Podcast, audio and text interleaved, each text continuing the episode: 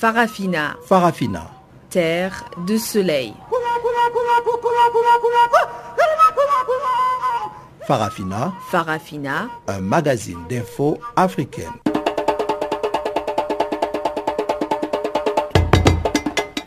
Présentation Pamela Kumba. Bonjour à tous et merci de nous rejoindre pour cette édition de Farafina. Nous sommes euh, sous la direction technique d'Ibrahim Revelino et voici les titres. La dépouille de l'opposant congolais Étienne Tshisekedi pourrait finalement trouver sa demeure après un accord politique. Et justement, parlons de la République démocratique du Congo, nous recevons au studio Sylvain de la Lucha. Et on parlera aussi de Madagascar où le président Eri Rajaona Rimana Bianina qualifie de tentative de coup d'État les violentes manifestations du week-end alors que la tension demeure vive. Et voilà donc pour les grandes lignes du jour. Comme d'habitude, le bulletin des informations précède la grande actualité. Guillaume Cabissoso est à la présentation et on se retrouve tout de suite après.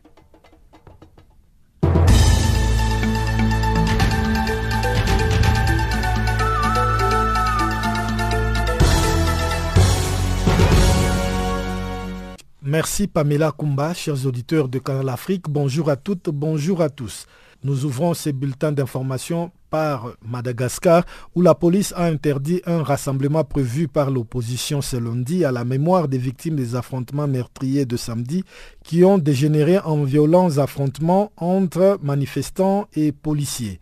Une centaine d'hommes en armes a pris ce lundi position autour de la place du 13 mai au centre d'Antananarivo pour empêcher ces regroupements. Selon un bilan provisoire des sources hospitalières, ces violences ont fait deux morts et 16 blessés dans le rang des manifestants. Les organisateurs de la marche qui accusent les forces de l'ordre d'avoir ouvert le feu à balles réelles sur leurs troupes évoquent, elles, un bilan de cinq morts. À sept mois du premier tour des élections générales, les adversaires du président malgache l'accusent de vouloir le faire taire. Ils dénoncent notamment l'adoption récente des nouvelles lois électorales qui, selon eux, visent à favoriser les pouvoirs. Des retours d'un séjour hors de la Grande Île, le chef de l'État a en réponse dénoncé dimanche soir un coup d'État, mettant en garde les fauteurs de troubles et ceux qui incitent à la haine et aux affrontements. Au Mali, des terroristes ont tiré dimanche des obus vers un camp de l'armée malienne à Tombouctou sans faire de victimes.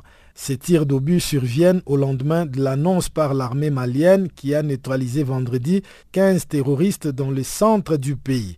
Cette nouvelle attaque intervient après celle menée le 14 avril à Tombouctou contre le camp de la force française Barkhane et de la mission de l'ONU, la MINUSMA une attaque qui avait coûté la vie à un casque bleu burkinabé et avait blessé sept soldats de l'ONU, sept militaires français et deux civils maliens. Elle a été revendiquée vendredi par le groupe de soutien à l'islam et aux musulmans formé en 2017 et dirigé par le chef islamiste touareg malien Iyad Ag-Ghali.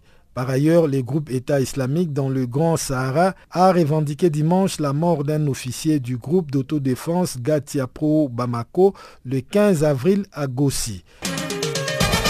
En République centrafricaine, selon des sources sécuritaires, un nouveau groupe armé a attaqué dimanche plusieurs localités de l'ouest du pays, frontalières avec le Cameroun, avant d'en être chassé par les forces de défense intérieure et les casques bleus tanzaniens déployés dans la zone. Ce groupe armé qui se nomme Siriri en langue nationale Sango, qui signifie la paix, a pour ambition de créer sa base dans les villes de Gambula et Berberati, situées à plus de 400 km de Bangui, la capitale. Pour atteindre ces objectifs, ces rebelles ont attaqué et occupé tous les villages qui entourent les villes de Gambula et Berberati, provoquant l'arrêt des circulations sur la route qui relie ces deux principales villes de l'ouest de la Centrafrique. Le bilan de cette attaque fait état de plusieurs hommes armés tués et de la destruction de leurs motos. C'est la première fois que ces zones connaissent une présence d'une rébellion depuis le déclenchement en 2013 de la crise sécuritaire en République centrafricaine. Au Zimbabwe, les infirmières annoncent la fin de leur grève. Ce, après avoir obtenu du gouvernement l'ouverture des négociations concernant leurs revendications. Depuis lundi dernier, près de 15 000 d'entre elles sont entrées en grève afin de demander de meilleures conditions de salaire et de travail. Elles s'étaient confrontées à la non-coopération du gouvernement puisque les vice-présidents du Zimbabwe avaient annoncé leur licenciement sur le champ, accusant ces infirmières d'être politiquement motivées. Dans un communiqué appelant les membres de l'association des infirmières du Zimbabwe à répondre leur poste, les responsables du mouvement affirment qu'ils ont décidé d'arrêter leur mouvement social en vue de préparer la réouverture des négociations et assurer la protection des travailleurs. Enfin, l'ancien président américain Barack Obama est attendu le 17 juillet prochain en Afrique du Sud où il va prononcer un discours annuel de la Fondation Mandela, 2018 étant l'année du centième anniversaire de la naissance du premier chef d'État noir sud-africain. Chaque année, la Fondation Mandela confie à un invité de prestige le soin de prononcer un discours à l'occasion de l'anniversaire de Nelson Mandela, né le 18 juillet 1918 et décédé le 5 décembre 2018. 2013. Parmi les précédents intervenants de la Fondation Mandela figurent l'ancien président américain Bill Clinton, l'ex-secrétaire général des Nations Unies Kofi Annan et les milliardaires et philanthropes américains Bill Gates. À sa mort en 2013, Barack Obama avait confié que Nelson Mandela représentait l'une de ses grandes références morales avec l'ancien président des États-Unis Abraham Lincoln et le défenseur américain des droits civiques Martin Luther King. Fin de ce bulletin d'information. Je vous laisse avec Pamela Kumba pour la suite de notre programme.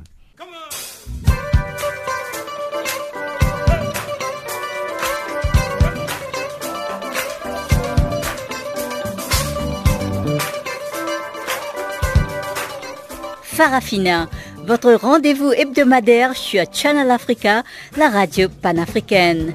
Farafina, votre programme des actualités en langue française sur Channel Africa.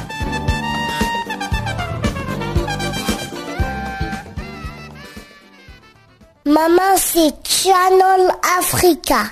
Rebonjour à tous, je l'annonçais dans les titres. Plus d'une année après son décès à Bruxelles, le corps de l'opposant historique de la République démocratique du Congo, Étienne Tshisekedi, pourrait finalement être rapatrié très tôt. C'est en tout cas ce qu'indique un accord signé finalement samedi à Kinshasa entre des représentants du gouvernement congolais, ceux de la famille biologique et ceux de la famille politique de cet ancien Premier ministre congolais. Kinshasa, d'où nous appelle justement Jean-Noël Bamouenzé. Il y a justement une année et deux mois depuis que le président de l'UDPS, l'Union pour la démocratie et le progrès social, Étienne Tshisekedi, est décédé à Bruxelles en Belgique. Le corps de cet opposant historique continue de traîner dans la capitale belge et ne pouvait être rapatrié pour inhumation dans la terre de ses ancêtres ici, en République démocratique du Congo, suite aux divergences qui ont entouré les discussions dans ce sens. Mais finalement, tout semble avancer vers le retour du corps ici, après qu'un accord a été trouvé samedi ici à Kinshasa entre représentants du gouvernement congolais, de la famille biologique et de la famille politique du défunt. Les points essentiels de cet accord avec le frère cadet de Tienne Tshisekedi, Monseigneur Gérard Moulumba. L'État congolais prendra en charge tous les frais relatifs à l'organisation des obsèques de l'ancien Premier ministre.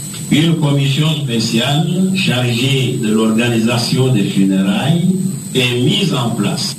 Le palais du peuple a été retenu comme lieu d'exposition de la dépouille pour les recueillements ainsi que les hommages officiels et populaires qui prendront environ 48 heures.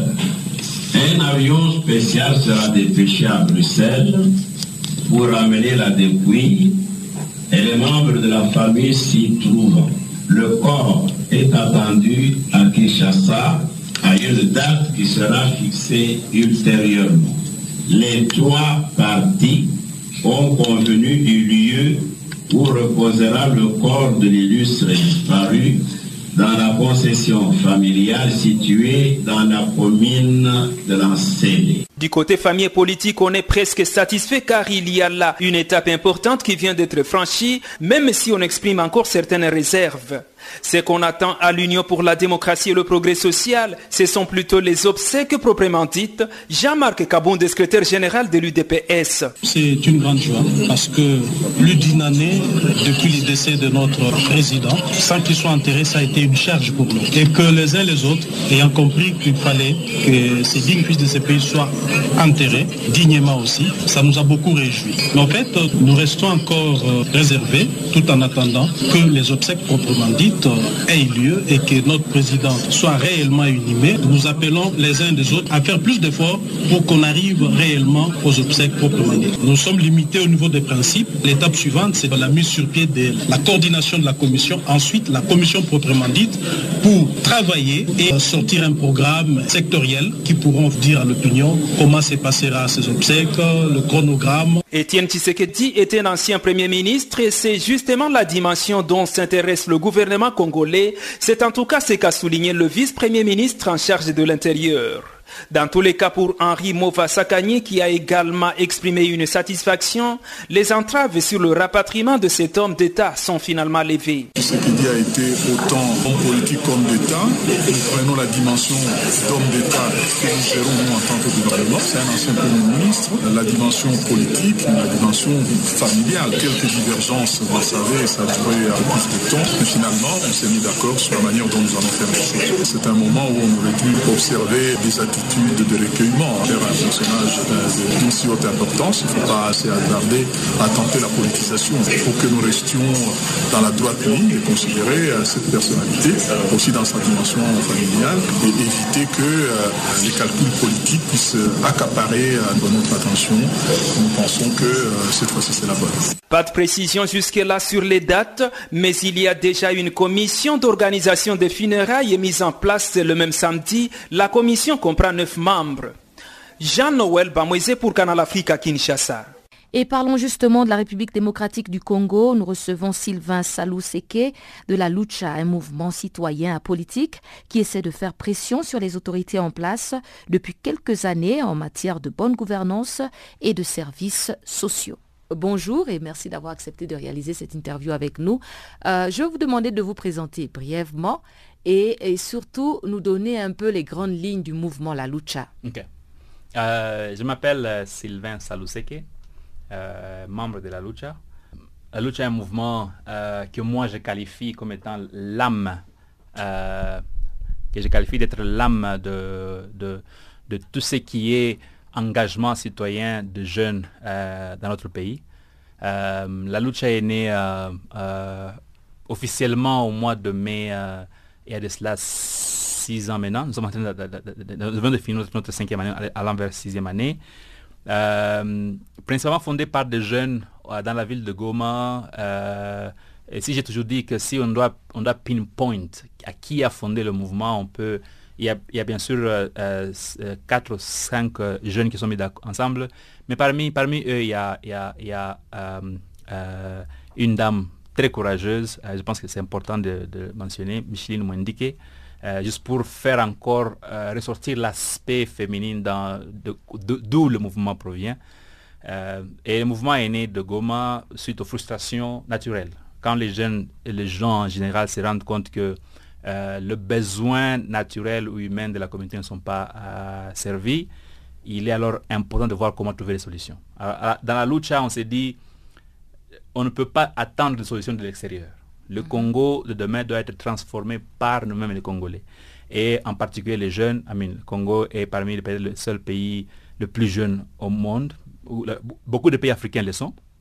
Euh, ce qui veut dire que d'ici 20 ans, d'ici 30 ans, ce sont ces jeunes d'aujourd'hui qui vont être en train de conduire ces pays-là. Donc il, faut, il, faut, il faudrait les conscientiser aujourd'hui à comprendre que c'est eux l'avenir, c'est d'eux qui doivent venir des solutions des problèmes qui les affectent. Mm -hmm. C'est un peu autour de ça que le mouvement a été formé euh, pour parler des questions euh, purement de gouvernance, euh, de bonne gouvernance, je dois dire, et, de, et, et, et, bien sûr les questions de human rights, human rights en, en français, et, droit de les droits de l'homme, mm -hmm. vu que la ville comme Goma a été, a été, parmi les villes qui ont été beaucoup affectées par la guerre. Mm -hmm. donc il y a toutes ces questions-là qui, qui, qui, ont été reprises et qui ont, qui, ont eu leur, qui ont poussé la naissance du mouvement La Lucha. Mhm. Alors, six années d'existence, vous êtes dans votre sixième année d'existence, euh, beaucoup d'arrestations, beaucoup de, de, violence aussi, on, voit à travers les réseaux sociaux, mais quand même aussi euh, un prix. Alors, est-ce que vous pouvez revenir un peu sur la manière dont vous travaillez sur le terrain dans cette répression-là et, comment est-ce que vous parvenez à faire passer votre message aux, autres jeunes qui, euh, qui vous rejoignent hmm. souvent dans les manifestations? Le, Congo est un pays, l'RDC est un pays très, très, très, très différent. son contexte est, purement différent. Dans le sens que euh, lorsque le mouvement est né, c'était purement autour de frustration sociale. Mhm. Comment résoudre ces questions? Euh, De l'eau, question d'électricité, question de bonne gouvernance. Euh, mais quand vous commencez à poser ces questions, vous vous rendez compte qu'au fait que euh, le politicien ou plutôt les dirigeants ont, ont, une responsabilité dans la chose. Parce que vous ne pouvez peut-être pas aller construire ces barrages d'eau pour fournir de l'eau dans, la, ville si vous n'y parlez pas avec euh, le maire de la ville, le gouverneur et tout le monde. Donc, mhm. donc on, a, affaire avec ces personnes-là. Et c'est ainsi que, euh, fast forward 2016, euh, lorsque nous arrivions vers l'année électorale, qui, qui, qui, était au fait de l'année censée être l'année où on devait voir les élections présidentielles, il, on devait se prononcer là-dessus. Alors, en se prononçant là-dessus, bien sûr, nous gardons nos approches qui sont la non-violence, euh, euh, mais, mais une revendication citoyenne mhm. de nos droits et, de et, aussi de faire partie des solutions dans, nos devoirs.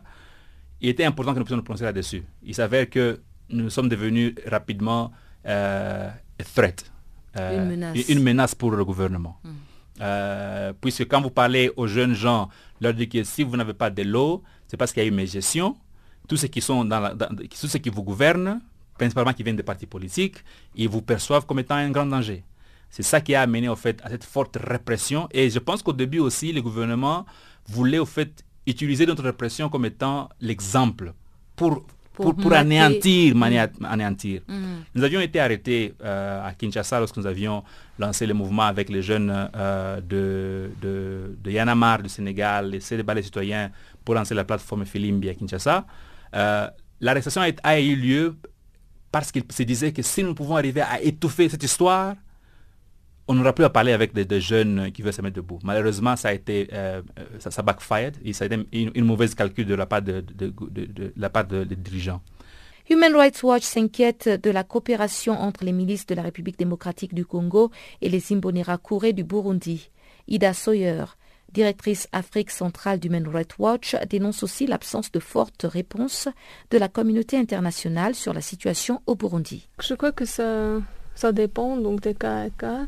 Pour les, les jeunes du PPRD, donc ils sont donc ils sont payés et souvent ils reçoivent des promesses s'ils font une opération ils seront donc payés encore plus et qu'ils auront des, bons travail après. Euh, donc des fois quand les gens acceptent de parler avec nous, c'est parce qu'ils sont frustrés. Ils ont reçu des promesses, mais à la fin, ils voient que les choses ne changent pas et leur situation ne s'améliore pas. Donc, ils sont frustrés, ils ne veulent plus continuer avec ce type de travail. Euh, mais je crois que ça, ça dépend, donc, chaque personne, pourquoi ils acceptent de, de faire ce type de choses. Donc, on voit une chose qui nous a beaucoup inquiété dernièrement, c'est les échanges qui ont été faits entre les Imbonerakure et la Ligue des jeunes du PPRD, le parti euh, du président Kabila au Congo. Et on a vu dernièrement, lors de la, manifestation du 25 février organisée par le CLC lié à l'Église catholique avec l'opposition, les mouvements citoyens, la société civile.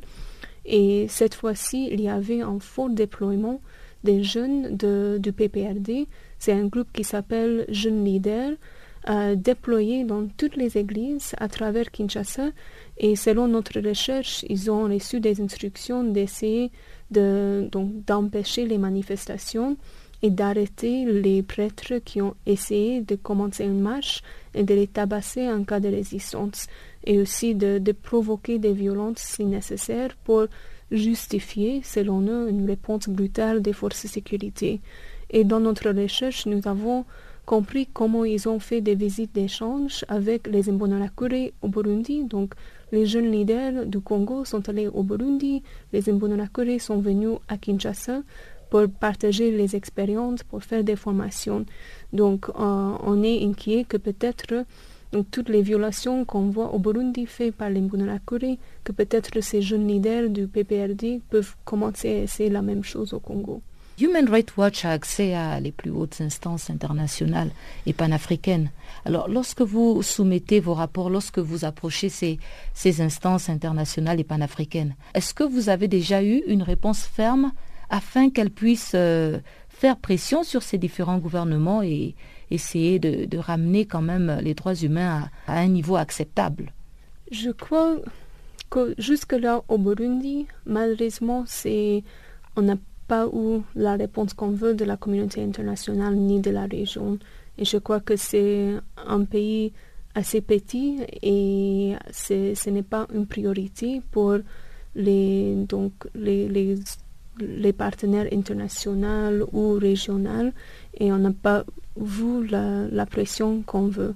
Mais au Congo, je crois que même si on n'est pas arrivé où on veut, euh, il y avait quand même beaucoup de pression de la part de la communauté internationale et de plus en plus euh, quelques signaux que la région prend une position plus ferme vis-à-vis euh, le gouvernement congolais et président Kabila lui-même. On a vu donc les États-Unis, l'Union européenne et même dernièrement le Conseil de sécurité des Nations unies ont imposé des sanctions ciblées contre des, eaux officielles du gouvernement congolais et des forces de sécurité. Et ça, donc, ça a envoyé un signal assez fort qu'il y a des conséquences pour toute la répression et les violences, violations des droits humains et le retard du processus électoral. Il y avait la Belgique qui, est allée si loin pour dire qu'ils ont suspendu toute leur assistance directe au gouvernement congolais jusqu'il y a des élections crédibles. Et entre-temps, ils vont soutenir des organisations humanitaires et des droits humains. Donc, on a vu quelques actions. Donc, le Conseil de sécurité aussi euh, a fait plusieurs résolutions pour exiger l'organisation des élections crédibles, la fin de cette répression et des violations des droits humains. Pour la région de la SADC, on a vu Botswana qui a fait une déclaration très, très forte euh, pour dire clairement que, que le président Kabila doit accepter de quitter le pouvoir et laisser l'organisation des élections crédibles. Et je crois qu'il y a donc beaucoup de Congolais, nous aussi, euh, il y a l'espoir que peut-être euh, avec le nouveau gouvernement ici en Afrique du Sud, on verra donc une position plus claire, plus forte de l'Afrique du Sud pour mettre une pression euh, sur Kabila pour qu'il accepte de quitter le pouvoir, organiser des, élections crédibles.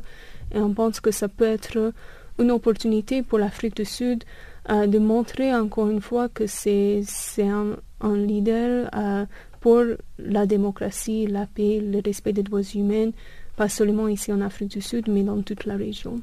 L'opposition mauritanienne a annoncé sa participation aux prochaines élections générales. L'annonce de la participation du Forum national pour la démocratie et l'unité au scrutin d'août-septembre intervient après la révélation le 17 avril par le pouvoir et l'opposition de l'échec d'un dialogue secret entre ces deux partis en vue d'un accord politique pour préparer ces élections. Mais pourquoi l'opposition a-t-elle accepté de prendre part à ce scrutin alors qu'elle ne fait pas confiance à l'actuelle commission électorale nationale? Des éléments de réponse avec Mohamed Abdelahi, président de l'Observatoire mauritanien de la lutte contre la corruption. Euh, je crois premièrement que c'est d'abord euh, une position pragmatique, parce que vous savez, en démocratie, le boycott n'est pas toujours payant et les partis politiques doivent toujours participer aux consultations, aux élections, pour avoir des représentants dans les chambres parlementaires qui sont de vrais lieux de débat politique et pour aussi euh, diriger et administrer euh, des mairies, des municipalités qui euh, gère la proximité avec les populations. Donc, euh, la euh, chaise vide n'est pas toujours payante, d'autant plus que l'expérience en Mauritanie l'a prouvé. Ensuite, c'est une question de réalisme aussi. Quand vous revendiquez, quand vous n'avez pas obtenu tout ce que vous voulez, ce n'est pas une raison de rompre les relations avec les adversaires, avec les partenaires, avec les autres protagonistes. Il faut toujours profiter des circonstances offertes et essayer de gagner des points. troisièmement, il y a également la loi sur les partis politiques qui, constituent une épée de Damoclès. Parce que cette loi stipule que si des partis politiques ratent deux élections, euh, leurs euh, récépissés sont retirés et leurs activités sont suspendues. Euh, je crois aussi qu'il y a peut-être l'espoir que aujourd'hui l'FNDI, c'est-à-dire l'opposition radicale, a plus d'espoir euh, qu'auparavant. Et que donc, pour elle, euh, c'est une occasion de démontrer sa popularité, euh, la force et le volume de ses électeurs. À mon avis, ce sont entre autres facteurs qui ont suscité cette prise de position de participer aux prochaines élections. Est-ce que le fait d'accepter justement de prendre part à ces élections euh, voudrait dire que euh, cette euh, importante frange de l'opposition a confiance en l'actuelle commission électorale indépendante? Quand le président du Forum national de la démocratie et de l'unité a déclaré dans une conférence de presse que l'FND prend part aux futures élections, il a en même temps euh, désavoué la CENI actuelle. Et il a même promis de faire un recours contre elle. Cela veut dire quoi? Cela veut dire que globalement, ils, estiment que les conditions sont acceptables pour une participation, mais que ces conditions aussi doivent être améliorées, notamment en ce qui concerne les dispositifs électoraux et notamment la, la CENI. Mais la décision justement de FNDU de prendre part à ces élections intervient au lendemain de la rupture des négociations qui étaient en cours entre le pouvoir et, l'opposition. Comment comprendre cela finalement? Oui, c'est une énigme. Euh, ça fait couler beaucoup d'encre aujourd'hui, beaucoup de, il y a beaucoup de, de, beaucoup d'analyses, beaucoup de commentaires. En fait, euh, nous venons d'apprendre tous, c'est-à-dire euh, le public mauritanien, l'opinion publique vient d'apprendre qu'il y a une partie de la majorité et une partie de l'opposition radicale qui sont en négociation depuis presque une année, depuis plusieurs mois, et qu'ils ils sont même arrivés presque à un consensus et qu'à la dernière minute, cette démarche a échoué, a capoté et on ne sait pas qui en est responsable. Les gens se rejettent euh, la responsabilité. Mais ce qui est actuel aujourd'hui en Mauritanie, c'est cette déclaration du président du FNDI, FNDI que sa formation, composée de plusieurs partis politiques, va prendre part aux élections. Et c'est une position qui a été euh, saluée par une large opinion euh, publique, politique, intellectuelle dans le pays. À Madagascar, le président Eri Rajaona Rimampianina parle d'une tentative de coup d'État. Le chef de l'État malgache réagissait dimanche soir dans une adresse à la nation sur les violentes manifestations de l'opposition samedi. Ces événements ont fait deux morts et 17 blessés selon des sources officielles, mais l'opposition a fait état de quatre morts tués par balle. Ce lundi, un dispositif sécuritaire important encerclait la place du 13 mai au centre de la capitale malgache, Antananarivo, pour interdire un rassemblement prévu par l'opposition à la mémoire des victimes des affrontements meurtrier de samedi. Sur les ondes de la télévision nationale malgache, le président Eri Rachao Narimampianina a d'abord présenté ses condoléances aux familles des victimes du 21 avril et souhaité le rétablissement des blessés.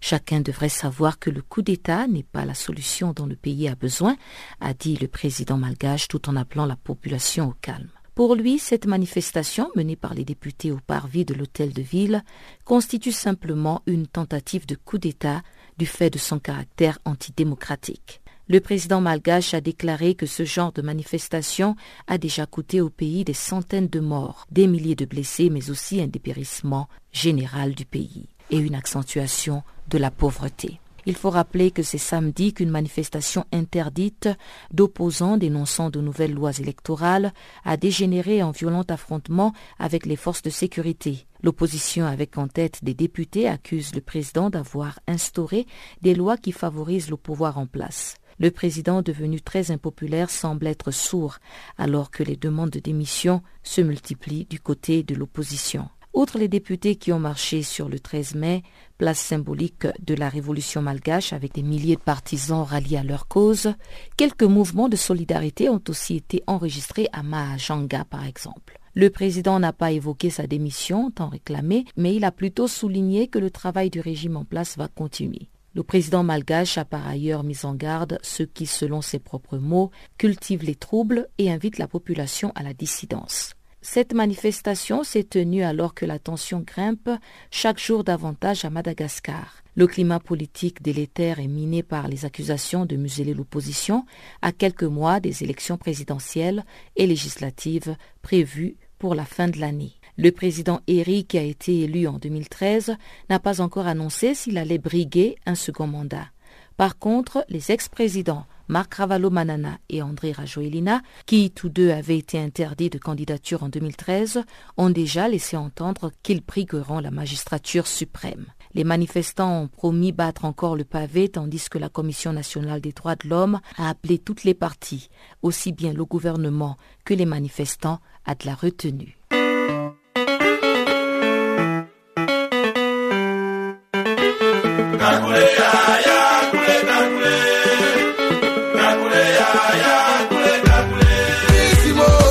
Nouveau sur Channel Africa.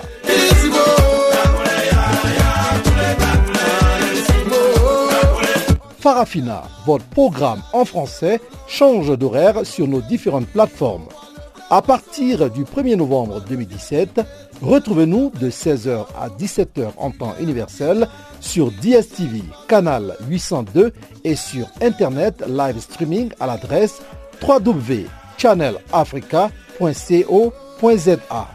En ondes courte et sur le satellite, retrouvez-nous tous les jours à la même heure, 16h à 17h en temps universel, mais aussi en rediffusion de 23h à minuit.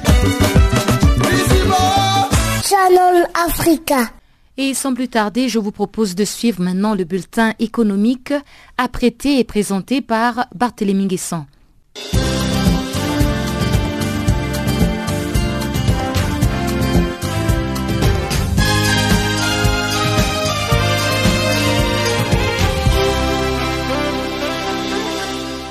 Bonjour Pamela, bonjour à tous et bienvenue dans le bulletin de l'économie. Partons tout de suite en Afrique de l'Est. La République de Djibouti et la Guinée équatoriale ont signé dimanche plusieurs accords bilatéraux portant sur le commerce, la sécurité et la recherche scientifique. Le président djiboutien Ismaël Omar Guelleh et son homologue équato-guinéen Teodoro Obiang Nguema, en visite officielle à Djibouti depuis le samedi, ont co-présidé la cérémonie de signature de ces protocoles d'accord au Palais de la République. Lors d'une conférence de presse conjointe, les deux dirigeants ont réaffirmé leur détermination à œuvrer en faveur de l'accroissement des échanges économiques et commerciaux. Djibouti et la Guinée équatoriale jouissent de conditions propices à une collaboration économique mutuellement bénéfique. La nouvelle zone franche de Djibouti et ses infrastructures portuaires haut de gamme offre un cadre avantageux aux investisseurs équato-guinéens. Djibouti peut inspirer la Guinée équatoriale en vue de diversifier son essor économique qui dépend fortement du pétrole et du gaz naturel. Les présidents Guélé et Obiang ont aussi saisi l'occasion pour faire part de leur intention de mettre en place une coopération soutenue en matière de renseignement et d'échange d'informations. Les deux pays qui possèdent chacun des zones maritimes très fréquentées par les acteurs du commerce mondial sont en effet en proie à des risques similaires tels que la piraterie maritime.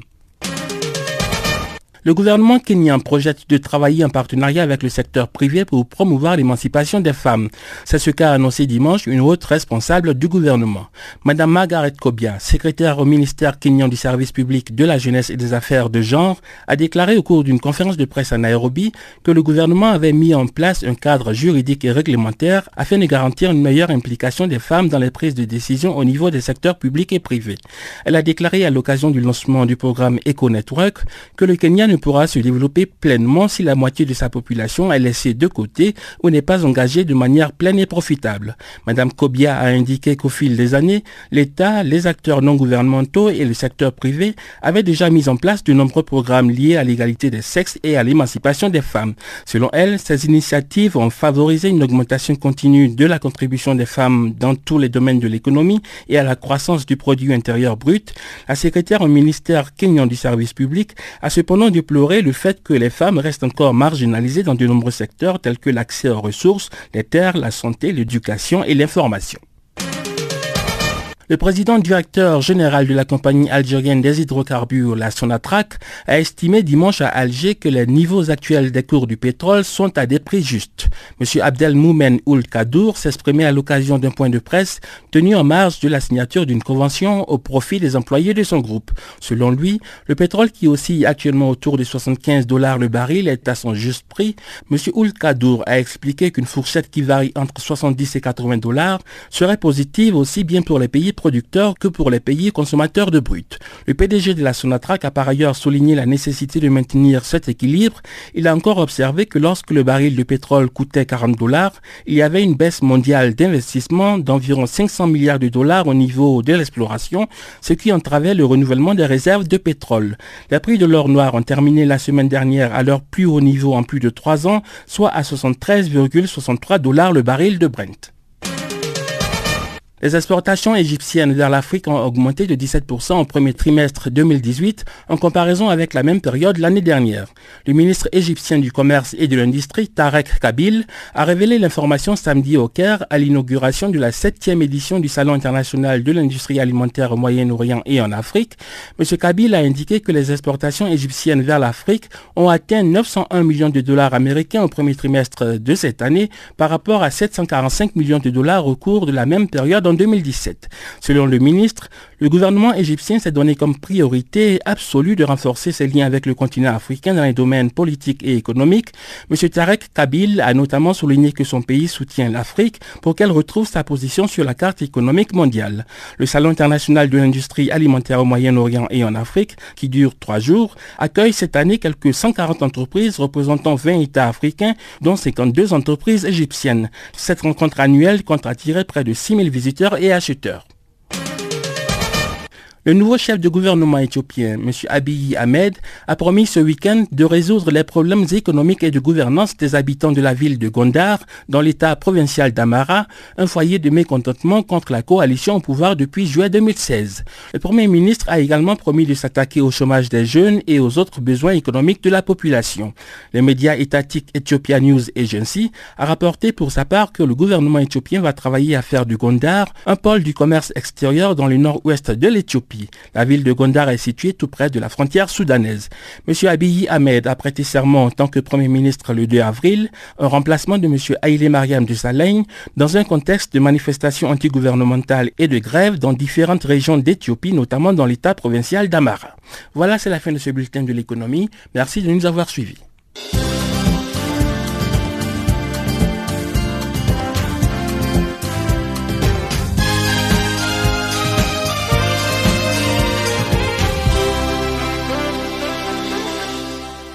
Et du côté de l'Égypte, ce cri d'alarme d'Human Rights Watch qui craint une crise humanitaire imminente dans le nord du Sinaï où l'armée égyptienne mène une vaste opération contre le groupe État islamique. C'est le compte rendu de Guillaume Cabissoso. Lancée le 9 février dernier, l'opération Sinaï 2018 a conduit jusqu'à 420 000 habitants de quatre villes du nord-est dans un besoin urgent d'aide humanitaire a estimé Human Rights Watch dans un communiqué. Sinai 2018 s'est accompagné d'une diminution marquée de réserves de nourriture, de médicaments, de gaz de cuisson et d'autres biens commerciaux essentiels, déplore l'ONG américaine qui se fonde sur des témoignages des journalistes locaux et des résidents, des articles de presse et des images d'amateurs. Une opération antiterroriste qui met en péril la circulation des biens essentiels à des centaines de milliers de civils est illégale et ne saurait endiguer la violence, déclare Human Rights Watch. Human Rights Watch qui évoque également des restrictions dans la vente ou l'utilisation d'essence, les services de communication, voire l'accès à l'eau et l'électricité dans certaines zones. Le cri d'alarme de Human Rights Watch intervient quelques jours seulement après que les autorités égyptiennes ont annoncé le 15 avril dernier avoir débloqué un fonds d'un montant de 275 milliards de livres égyptiennes, soit environ 15,6 milliards de dollars en faveur du développement de la péninsule du Sinaï, une décision qui entre dans le cadre d'un programme national visant notamment l'éradication du terrorisme dans la zone. Une annonce qui était survenue au lendemain d'une attaque terroriste qui a pris pour cible une base militaire au centre du Sinaï et qui a fait 8 morts et 15 blessés côté militaire et 14 morts dans le camp des terroristes. Depuis le lancement des Sinaï 2018, l'armée égyptienne affirme, image à l'appui, qu'elle fournit une assistance humanitaire et distribue des vivres à la population. Selon elle, les citoyens égyptiens soutiennent l'opération et y participent activement en délivrant des informations aux forces de sécurité. Depuis la destitution par l'armée du président islamiste Mohamed Morsi en 2013, les forces de sécurité égyptiennes affrontent des djihadistes dont l'État islamique qui se livre à une véritable insurrection dans le nord de la péninsule du Sinaï. Au total, plus de 100 djihadistes et au moins 30 soldats ont été tués depuis le lancement des Sinaï 2018 selon des chiffres officiels. Guillaume Kabissoso pour Canal Afrique. En Algérie, l'appel samedi du secrétaire général du Front de Libération Nationale, du président Abdelaziz Bouteflika, à briguer un cinquième mandat fait couler encre et salive. Jamel Ould Abès s'est exprimé sur ce cinquième mandat dimanche face aux militants de son Djelfa, une bourgade à 270 km au sud d'Alger, la capitale. Le secrétaire général du Front de Libération Nationale au pouvoir en Algérie, Jamel Ould Abès a appelé le président Bouteflika à briguer un mandat supplémentaire en disant que c'est une décision qui est entre les mains de Dieu et entre les mains du président. Pendant son meeting, le secrétaire général de l'ex-parti unique a également fait savoir que plus de 700 000 militants du parti au pouvoir ont exprimé leur désir de voir le président Abdelaziz Bouteflika briguer un cinquième mandat. Jamel Ould Abès a expliqué que cet appel le président vise à garantir la continuité pour la sécurité du pays et dans l'intérêt des générations montantes. Il n'est pas le seul à appeler le président Abdelaziz Bouteflika à pérenniser son pouvoir malgré son état de santé. En effet, le 15 avril dernier, le Premier ministre Ahmed Ouyaya avait aussi fait part de son souhait de voir Abdelaziz Bouteflika briguer un cinquième mandat. L'éventualité de voir le chef de l'État briguer un nouveau mandat présidentiel inquiète plus d'une personne. Certains politiciens algériens n'ont pas hésité à radicaliser leur discours à l'instar de Zoubida Assoul. La présidente de l'Union pour le changement et le progrès a lancé un appel aux Algériens pour sortir pacifiquement dans la rue si Abdelaziz Bouteflika accepte effectivement de briguer un nouveau mandat. La femme politique et ancienne juge a expliqué sur la chaîne d'El Magraribia que son appel est justifié par l'état de santé du président Bouteflika. Il apparaît clairement que le président algérien n'est pas en capacité de gouverner, a-t-elle indiqué. Elle a aussi ajouté que même sur le plan politique, ce système doit partir parce qu'il a échoué en Algérie. C'est le premier appel de ce genre à être lancé par une personnalité politique depuis le début des appels à un cinquième mandat pour le président. Et il faut rappeler que Abdelaziz Bouteflika est très affaibli. Il est au pouvoir depuis 1991 et depuis cinq ans, il subit les séquelles d'un accident vasculaire cérébral qu'il a cloué sur une chaise roulante un an avant sa réélection pour un quatrième mandat. Il fait désormais de très rares apparitions publiques. La classe politique algérienne est divisée sur cette question. Le président lui-même ne s'est pas encore prononcé. Et quant à la population, elle affiche désormais un désintérêt de la chose politique.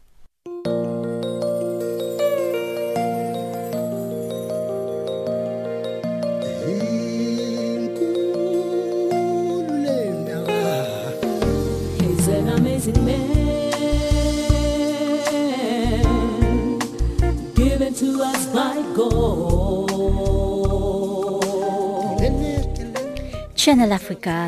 Écrivez-nous sur notre page Facebook Channel Africa. Faites-nous des tweets French Farafina ou bien Channel Africa 1.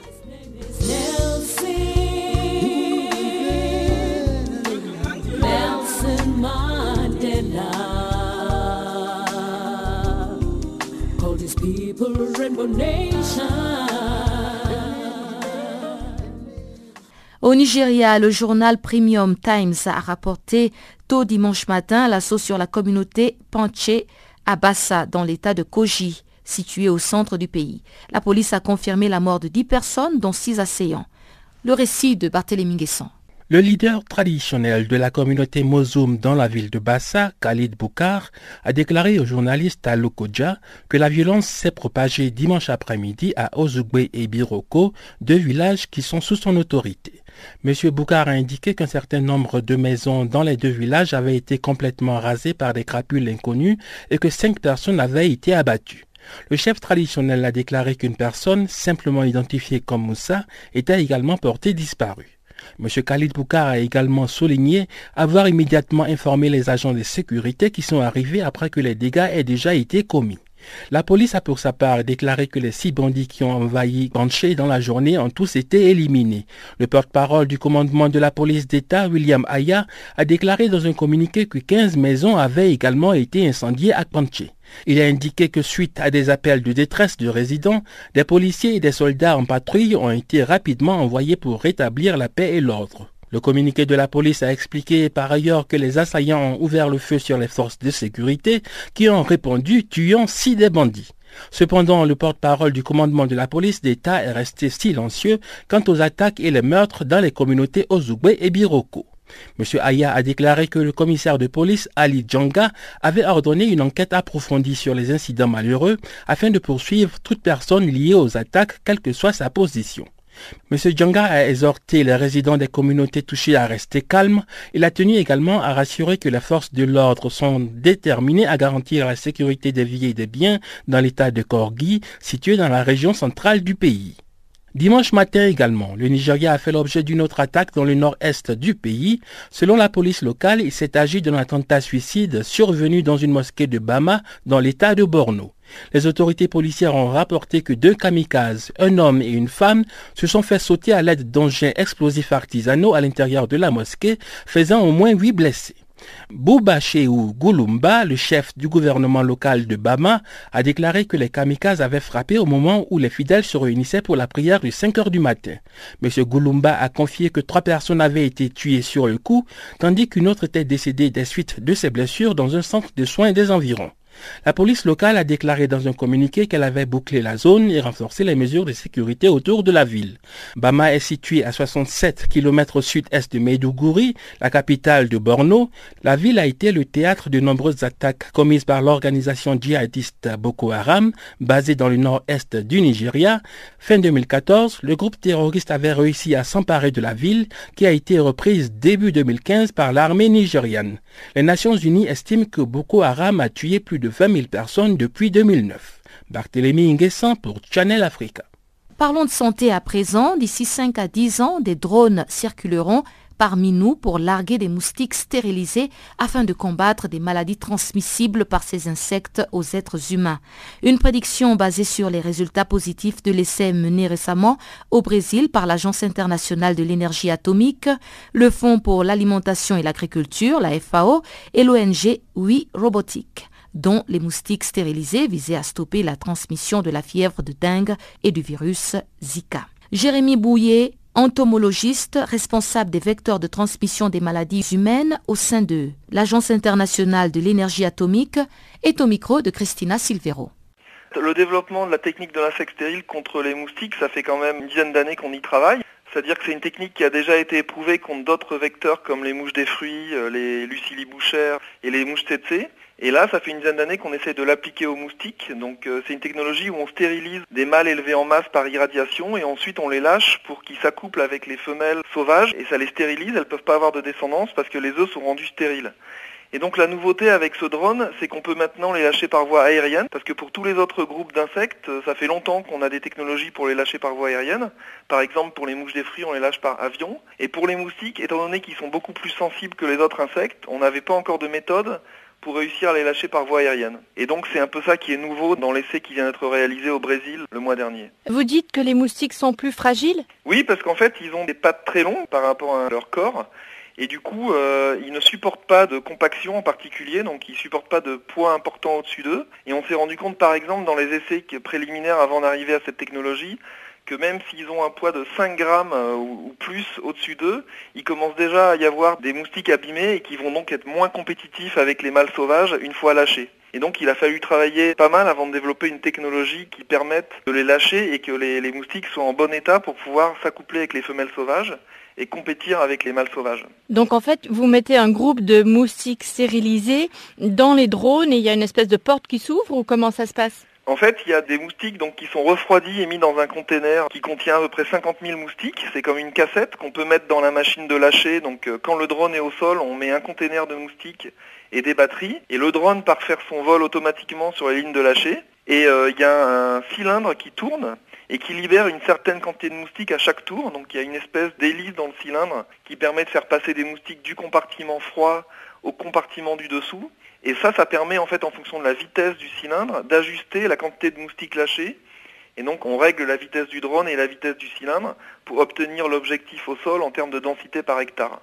Alors, vous avez mentionné que c'est des moustiques stérilisés. Est-ce que c'est en utilisant donc une technologie nucléaire? Comment se passe cette stérilisation? Donc cette stérilisation, elle s'effectue en fait en irradiant les moustiques. Et on peut les irradier soit au stade pupal, c'est ce qu'on a fait dans cet essai-là, soit les adultes jeunes émergents. Et donc en fait on les met dans une machine. Donc euh, là dans ce cas précis on a utilisé un irradiateur à rayon X, donc c'est un peu comme ce qu'on utilise pour faire des radios du bras. Hein. Et les moustiques donc sont soumis à des rayons X, ils subissent un certain nombre de mutations létales, c'est-à-dire qu'en fait les spermatozoïdes qui vont être produits par ces moustiques vont contenir des mutations aléatoires létales qui quand elles vont féconder les ovules vont donner des œufs stériles qui ne vont pas éclore et euh, du coup la génération suivante sera annulée. Quoi. Et donc l'AIEA a fait un premier essai avec cette technologie de drone et de moustiques stérilisés au Brésil. C'est une expérience euh, réussie? Ah oui, parfaitement réussi parce qu'on s'est rendu compte qu'on avait une très bonne survie des mâles pendant tout le processus, donc de marquage, de refroidissement, de lâcher. Ensuite, on en a recapturé dans la plupart des pièges qui étaient posés au sol. On avait aussi mis des pièges pour euh, capturer des œufs pondus par les femelles sauvages et on s'est rendu compte que les mâles stériles se sont très efficacement accouplés avec les femelles sauvages. Et ils ont une très bonne compétitivité. Donc euh, là, ça a vraiment été un succès absolu puisqu'on a obtenu plus de 50% de stérilité des femelles avec seulement deux lâchers de mâles stériles par drone. Alors, est-ce que cette approche de moustiques stérilisés pourrait poser un problème par rapport aux écosystèmes? Alors, premièrement, la méthode en elle-même, pas du tout, puisqu'en fait, on lâche euh, des moustiques qui sont stérilisés, mais qui ne sont pas du tout radioactifs, hein, donc il n'y a aucun impact environnemental de la technique sur des espèces non cibles. Et en plus, ces mâles s'accouplent avec leurs femelles, et donc ils bloquent très spécifiquement la génération suivante, et il n'y a aucun impact sur les autres espèces de moustiques ou d'insectes. Et en plus, dans ce cas présent, on s'attaque à une espèce, donc Aedes aegypti, qui est une espèce invasive qui vient d'Afrique, là, dans le cas de l'Aedes aegypti, et qui a été introduite par l'homme euh, récemment. Donc c'est plutôt en étant introduite qu'elle a déstabilisé les écosystèmes.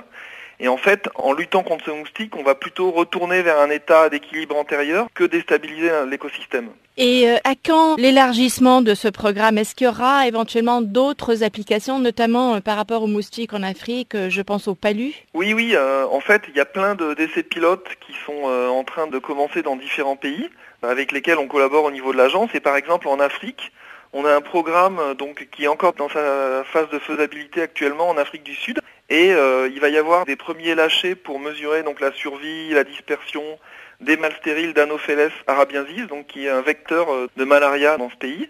Et euh, il y a pas mal d'autres pays qui lancent des essais actuellement sur la technique à la fois contre les anophèles et les aedes.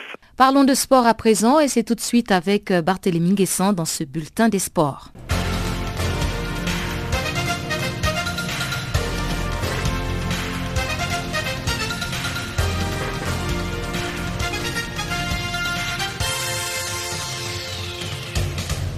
Bonjour à tous et bonjour à toutes. Bienvenue dans le bulletin de l'actualité sportive. Le comité olympique sud-africain SASCOC condamne les violences survenues au stade Moses Mabida de Durban le samedi soir après l'élimination des Kaiser Chiefs en demi-finale de la Coupe Netbank. À la fin du match remporté 2-0 par Free Stars, un grand nombre de supporters enragés par la défaite de leur club a envahi et endommagé le terrain. Les joueurs et les staffs techniques des deux équipes ont dû fuir vers les vestiaires pour se mettre à l'abri. L'administration du stade a indiqué dimanche que l'un des gardes de sécurité qui a été attaqué par la foule est hospitalisé et reçoit des soins pour ses blessures. La police a dû intervenir en utilisant des gaz lacrymogènes et des grenades assourdissantes pour rétablir l'ordre. Le président de Assascock, Gideon Sam, a eu des mots durs pour le comportement indiscipliné des supporters. Il a exprimé par ailleurs son désir de voir les auteurs de ces actes violents arrêtés le plus tôt possible.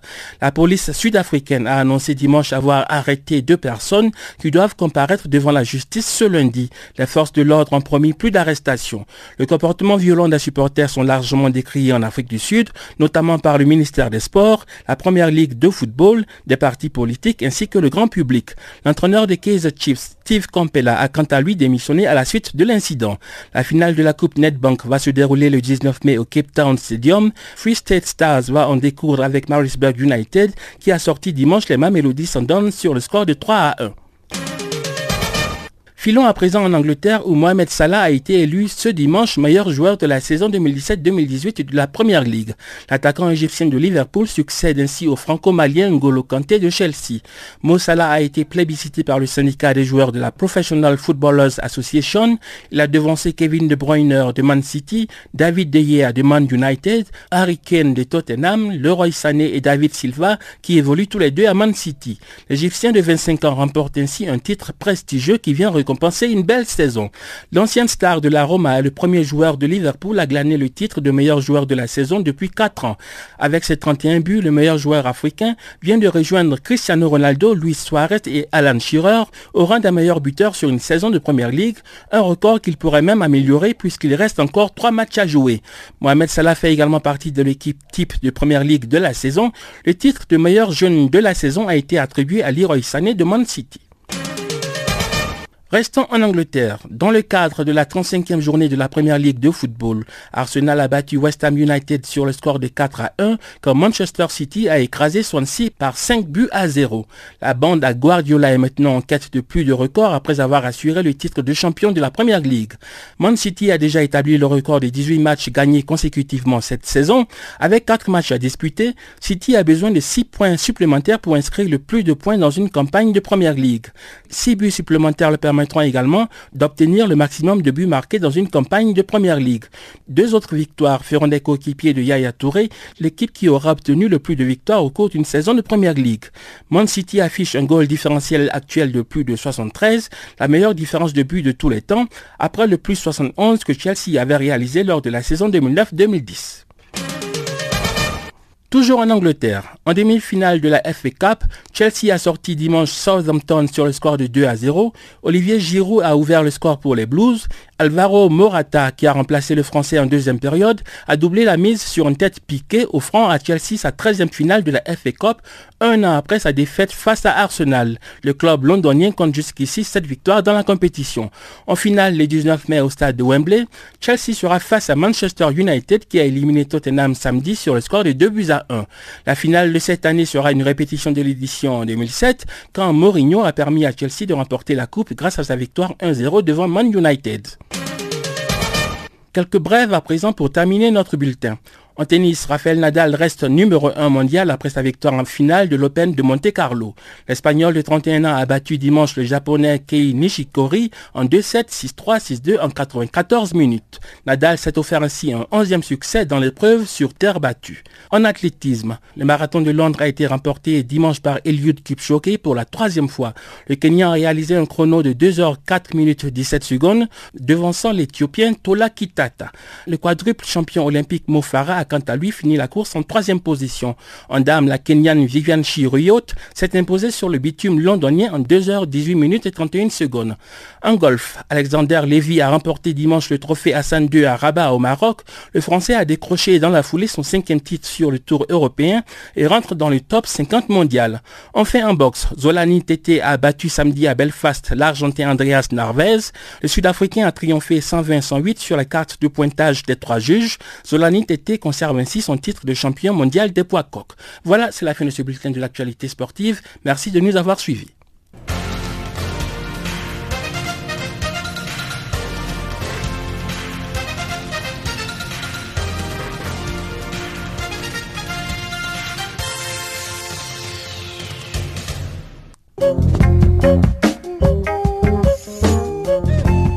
Chers auditeurs, nous sommes arrivés à la fin de cette édition de Farafina. Encore une fois, merci de l'avoir suivi.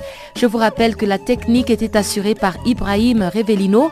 Quant à moi, Pamela Kumba, je vous donne rendez-vous pour demain pour une autre édition des actualités en français sur Channel Africa. Au revoir.